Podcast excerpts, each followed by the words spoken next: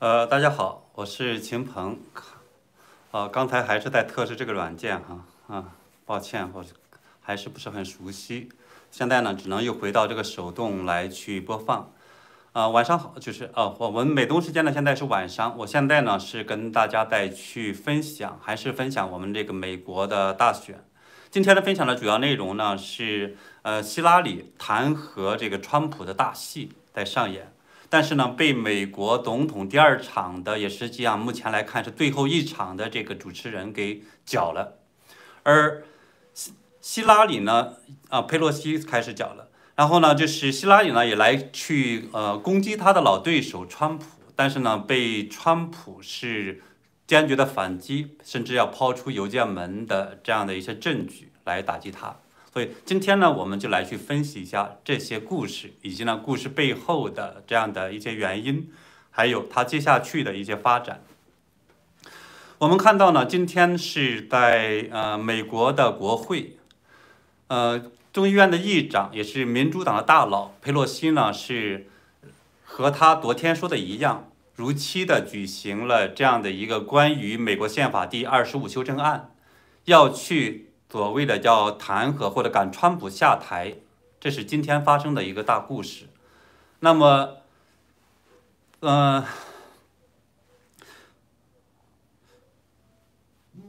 就是目前来看的话呢，他们所讲的是什么呢？就是美国呢现在是由呃原来的按照宪法第二十五修正案要赶川普下台，赶一个在任的总统下台呢，它是有两个办法。第一呢是由美国的副总统和大部分的内阁成员同意就可以发起。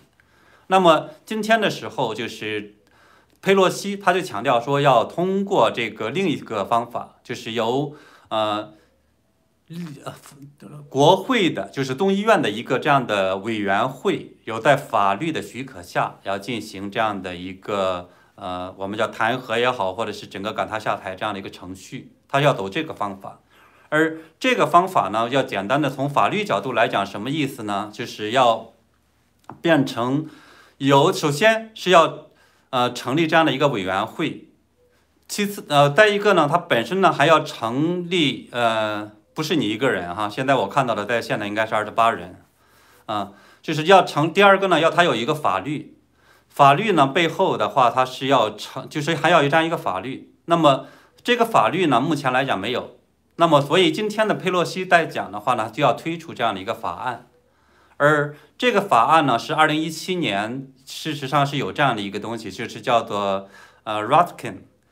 呃，这样的一个是美国民主党的这样的一个议员啊，然后呢，他推出来的是要怎么做呢？构成一个委呃两党构成的十六人的委员会，然后宣布呢，说总统是现在没有能力去履行他的职责。然后再去换人，其中呢有一半儿他是由民主党任命，一半儿由八个人，然后八个人呢再由这个共和党的大佬们指定，对吧？然后呢八个名呢还有是医生，其中四名是精神病医生，而另外的八名呢整个是叫做前高级行政官员，然后他们再增加一个人呢是变成十七人，所以最终呢要形成这样一个委员会之后，他还不能自己直接行动，还需要呢是两。国会的这个两院，然后以多数票要求对总统进行这种体检。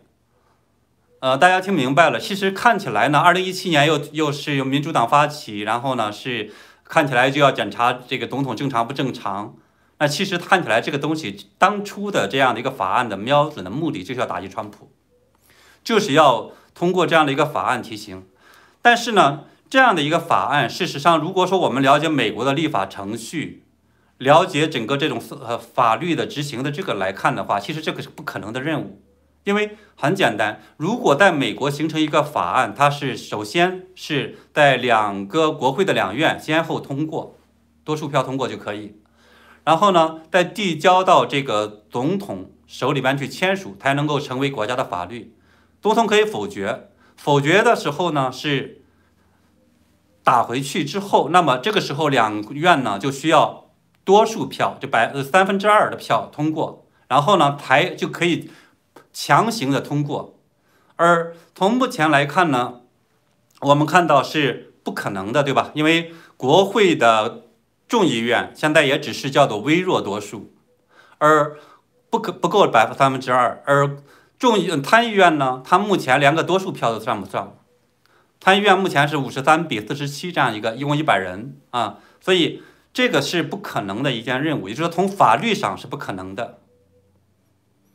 那么为什既然这样的话呢，他为什么还要提这样的一个法案？在昨天的时候，我其实做过一期呃直播的视频，那里边呢，我呃当时网上人没有任何人去分析这个背后的原因了，我就讲说根子的原因就是因为他们民主党发现。他的总统大选还有国会的选举，整个要失败，因为两场的辩论就决定了他们必然要失败。两场的辩论的话，整个民调来看，全部是共和党，就是川普和彭斯他们两个赢。所以这个就带来了说，这个怎么去办呢？他们就要去通过这种呃搅浑水的方式，去把这个事情来去呃转注转移注意力力。转移注意力，然后呢，对轰来讲的话，大家说把这个呃转移到说川普啊防疫不利，川普的这种健康有问题等等的，那么转移么了之后呢，那么拜登的原来的问题，什么老年痴呆呀，或者其他的能力不足啊，或者什么，大家就变成了一个攻击行为。所以这实际上我讲了，大家大详细大家可以去看我昨天的视频，就是它根子的原因在这儿。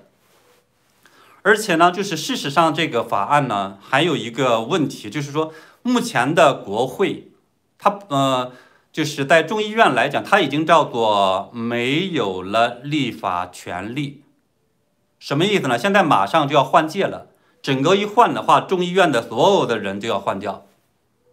当然，很可能好多人会重新当选了，但是呢，从法律程序来讲的话，这个时候他是没有立法权的，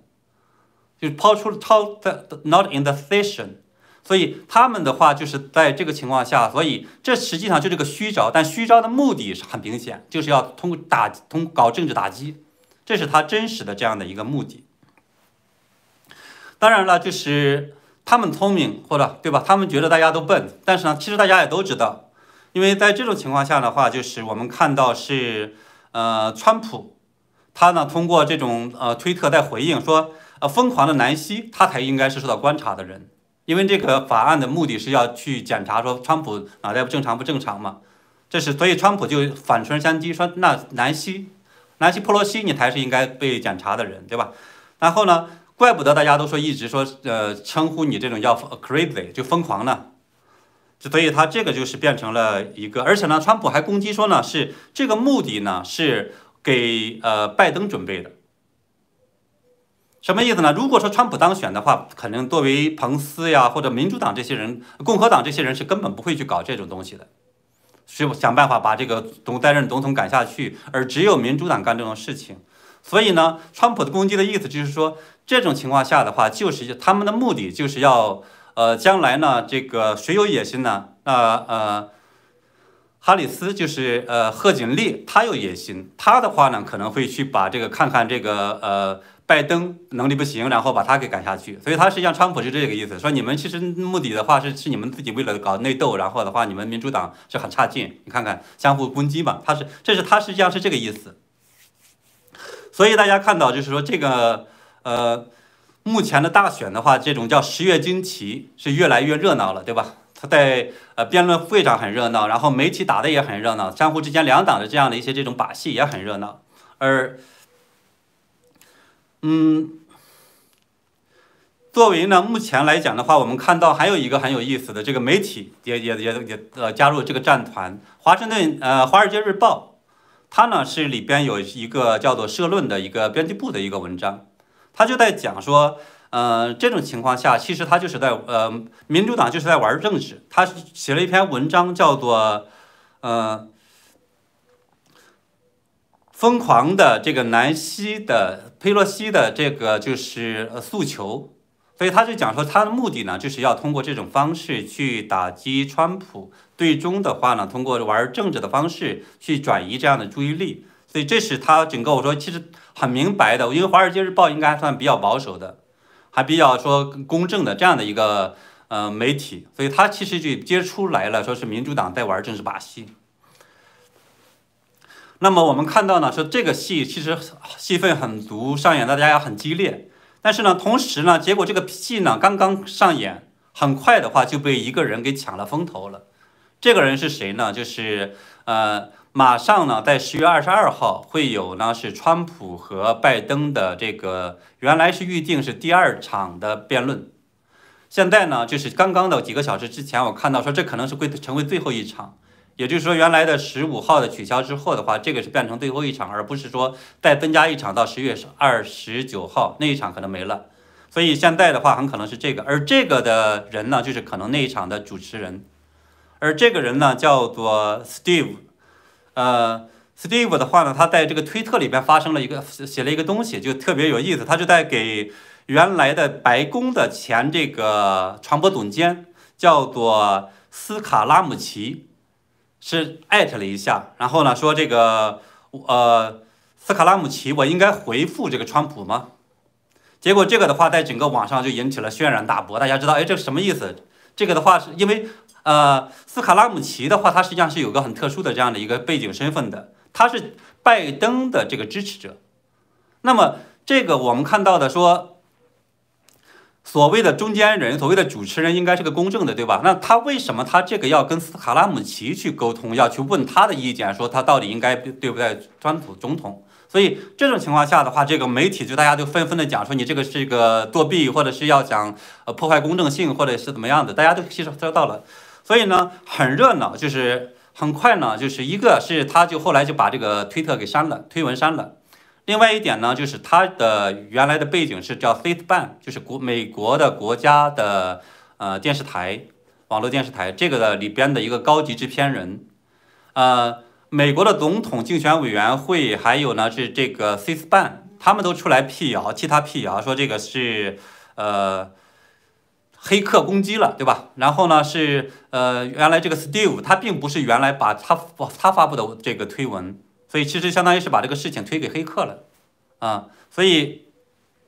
这种情况下的话就很热闹，就相当于是抢了一个风头。所以我们看到很多很多的媒体也就在去呃转载这个消息，那么就相当于原来佩洛西在那边攻击的这样的一些火力就大大的减弱。而呃，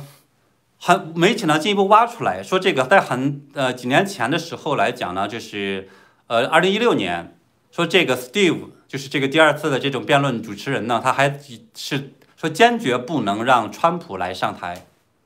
那么就变成了一个不仅仅是说有倾向性，而且是一个非常强烈的一个反对者。那会不会出现像第一场一样，那个华莱士的一样，变成一个说整个想办法是川普一对二，对吧？既要对对付拜登，还要对付这个我们看到的 Steve，变成这么一个这种呃辩论的比赛。比赛，所以这个大家其实当然就会往那儿去联想了。那么川普他也攻击他说这个哦，闹了半天你是呃在推特上他说嘛，说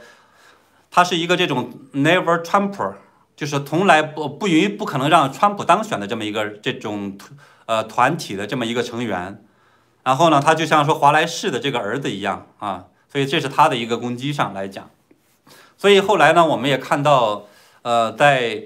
这个 Steve 在他后来送把他把这个责任推给黑客嘛？可是呢，网民又进一步的挖掘，发现呢，说这个他在二零一二年、二零呃一三年的时候，他也当时是干了一些说了一些错话，说了一些混蛋话之后呢，他也同样的把这个事儿推给黑客，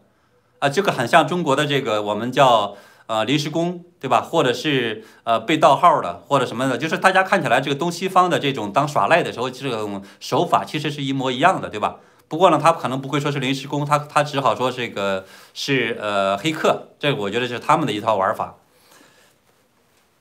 那么，呃，这个呢，就是看到是我们在说场，就是由这个斯卡拉姆齐还有这个斯卡里，呃，就是这个 Steve 和斯卡里的话，他们抢戏了，对吧？所以现在是这么一个状态。所以我们呢是，呃，现在呢也很接下去很让人去怀疑，说这个人的公正性到底会不会有。这个主持人，而且呢，这个里边呢还有一个特点，说总统竞选委员会，它事实上来看，现在也是非常的左倾和倾向于民主党的。这个事实上，在过去的几十年中，美国的整体的政坛，包括媒体，都是一个全面左倾的。所以，川普上台之后的话，完全是这种在呃整个的这种呃社会氛围或者舆论氛围或者整个这种。这社会阶层里边，他完完全全是一个这种外来者，完全一个破坏规则者，完全的他是因为大家都是在左倾的时候，他突然间来了一个好像要右倾，要要什么转变美国优先等等的东西，大家实际上是都不服的。所以这事实上就是美国的一个这种政坛的一个真实的现状。那么他也并不会说因为这次大选众目睽睽，他就好像非常公正了。这是我们看到的这种现象，或者是以真实的这一面。嗯，那么。当然了，我们看到问问题现在也在发酵，很多的媒体也在转载了这这个事情，会最终会什么样子呢？我我们大家在观察，说会不会在那个辩论的时候也变变成说是一对二？我们在看。那么在这个同时的发生的同时呢，就是我们看到佩洛西在攻击说川普是要去检查他有没有病，或者有没有精神上有没有病，或者是这个病毒是不是给他身体造成了伤伤害，是他是发生了心理这种呃疾病。在这个的同时呢，我们看到是。呃，希拉里也出来了。希拉里呢，就是接受这个呃《大西洋报》这个里边呢，他的采访，他就在在讲呢，说，呃，我呢，二零一六年的时候啊，我是得了呃，就是肺炎。那个时候呢，我你看看，我是当时在九幺幺参加那个活动的时候，我那个手发抖，对吧？那个那个动不了，或者然后看起来好像踉踉跄跄的。但是呢，现在呢，我们看到呢，结果就是，哎，你看。川普呢？现在他比我这个问题还要大，啊，看起来他毫无疑问这是要开始攻击川普的。但是呢，其实在我来看，等这个一攻击，反而呢，就是让有一种什么感觉呢？哎，那换句话讲的话，当时呢，你被选下来是因为你身体不行，对吧？那么也就是说，选你选下你来的话呢，那事实上是当时的选民们是做了一个正确的决策。所以这个是不是相当于是一种神的助攻了呀？对吧？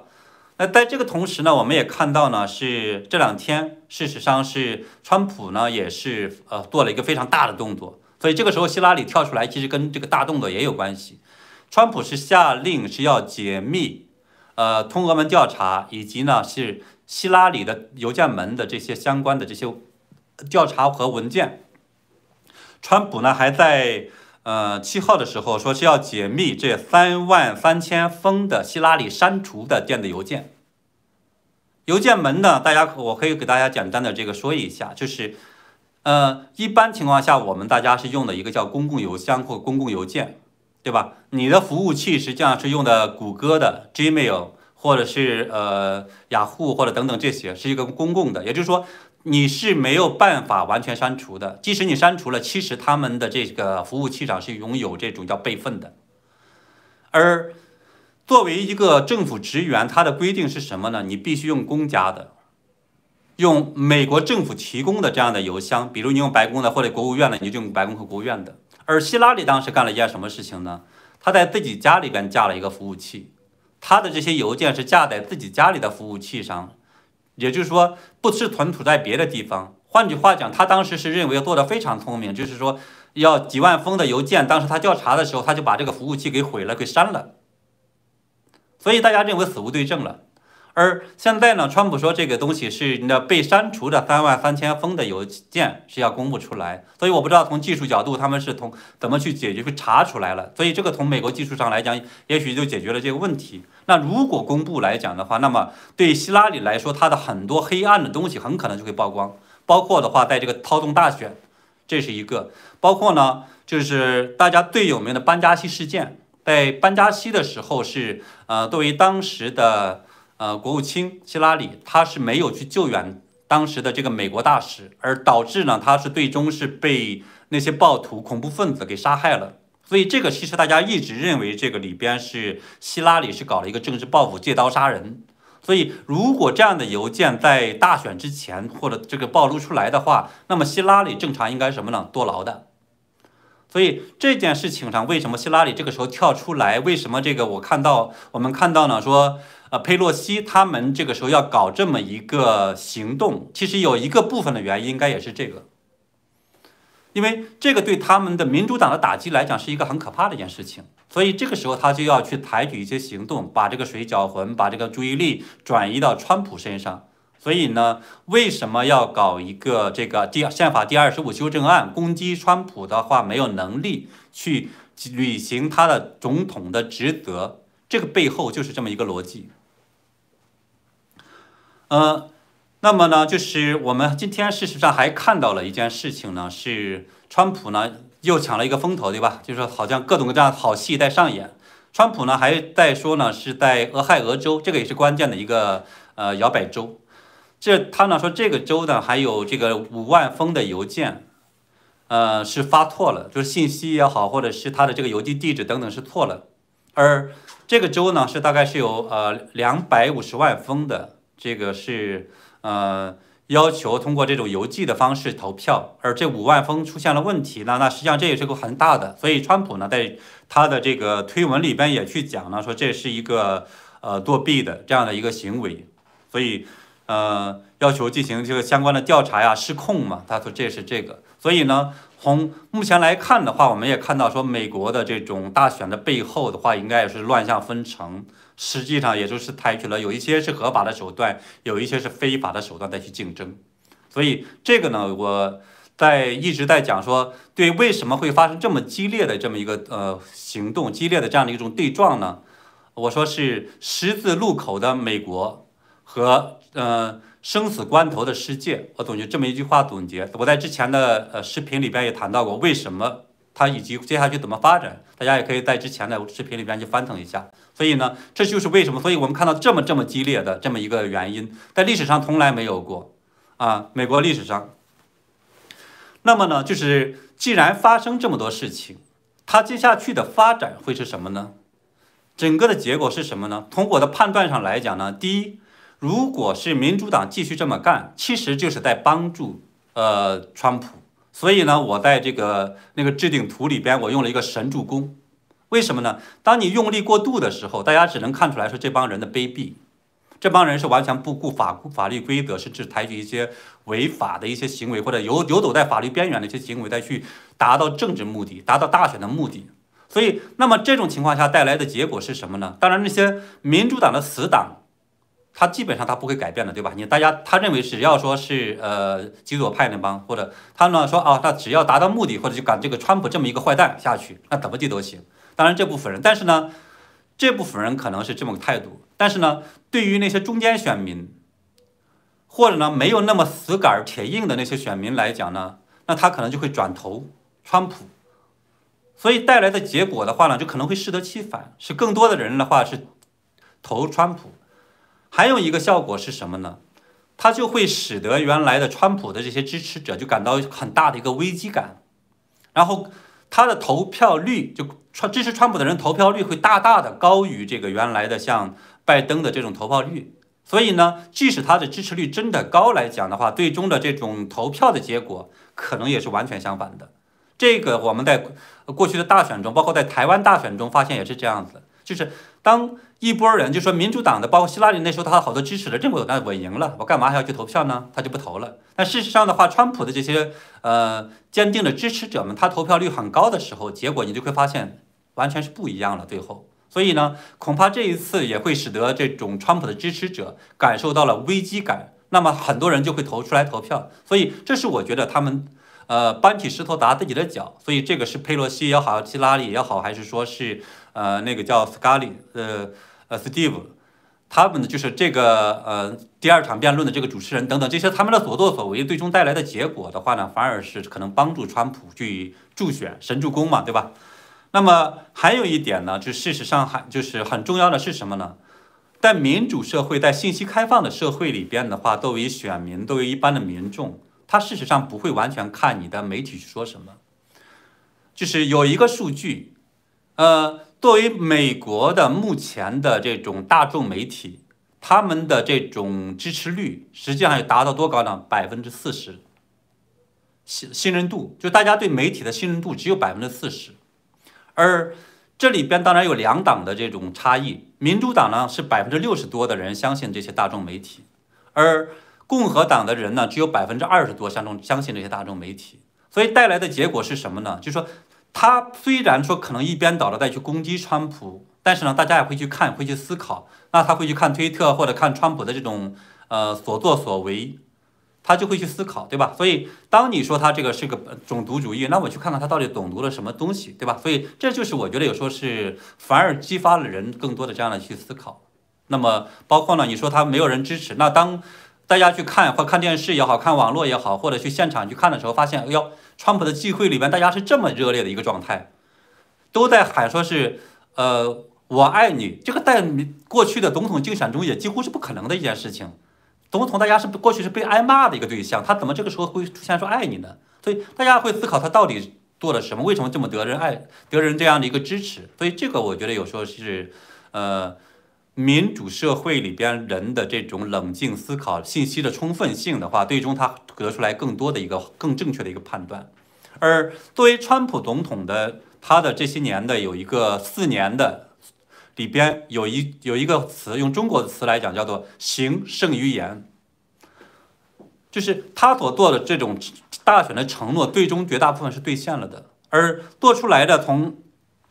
嗯。目前的我们从这个民调，十月七号的时候，盖洛普有一个调查，他说呢是百分之五十六的美国人表示现在比二零一六年过得还好，这个创下了就是历在总统大选年幸福度最高的历史记录。所以川普在提到这个的时候，他就认为简直是不可思议的，因为大家别忘了，现在是一个疫情这样的一个期间。各种各样的这种生命的危险，或者大家这种恐慌不安中，或者是整个因为很多人失业等等的话，即使这样的话，竟然有百分之五十六的人的话，觉得自己比四年前还要好，这个实际上是一个很可怕的一个数字。所以刚才的话，我们看到网友也在问我说：“你觉得最终谁在会赢？”那其实之前我有好多分析，但是呢，我就讲这个分析，大家就能看出来，说你觉得最终会谁赢？选民不是傻子，对吧？几条狗，就说我们经常说。那个两党的在竞选的时候，它是一条狗，相互咬的时候来讲的话，作为呃选民就会去看到说他到底应该去支持谁。所以呢，这个目前的话，当行胜于言，大家坐到那儿的时候，其实所有人的眼睛，群众的眼睛，这个才是亮的，对吧？不像说中国共产党讲的一样，群众的眼睛是亮的。这个你你你全骗人的那些看不到真实信息，我们怎么亮，对吧？所以现在是不一样的。呃，当然，我们现在做一点更新了，就是说我呃刚才在开头的时候其实也提到了，说呃目前来看呢，还可能很可能还只有一场这个总统大选的竞赛这种辩论了。原定的说十五号这个当然之前取消了，拖推后了一个周，呃变成了十月二十二号。但是呢，原来以为呢，川普团队里边建建议呢是说在二十九号的时候再搞一场，但现在来看的话，可能只有一场了，就十月二十二号的一场。所以呢，这个我觉得大家到时候也会，我们在之前也会跟大家去跟踪、去分析。到呃那一天的时候呢，我们也会去跟大家去分析、去分享整个的这样的一个大选的辩论的情况，还有整个发展的情况等等的。嗯，今天呢，我们的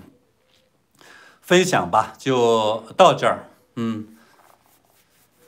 所以呃，感谢大家支持。呃，大家呢，如果说没有还订阅我这个频道呢，就是给订阅一下。然后是呃，谢谢菲菲哈啊，你来的有点晚啊。好，然后呢，呃，我们呢就会订订阅一下，然后的话点那个小铃铛。然后呢，大家有什么样的这个想法呢，也可以在呃，就是评论区或者呢是在推特上。我推特的话名字很简单，叫秦鹏。然后呢，大家再去一起来去交流、去分享。呃，非常感谢。好，我们呢今天就到这儿。好，谢谢。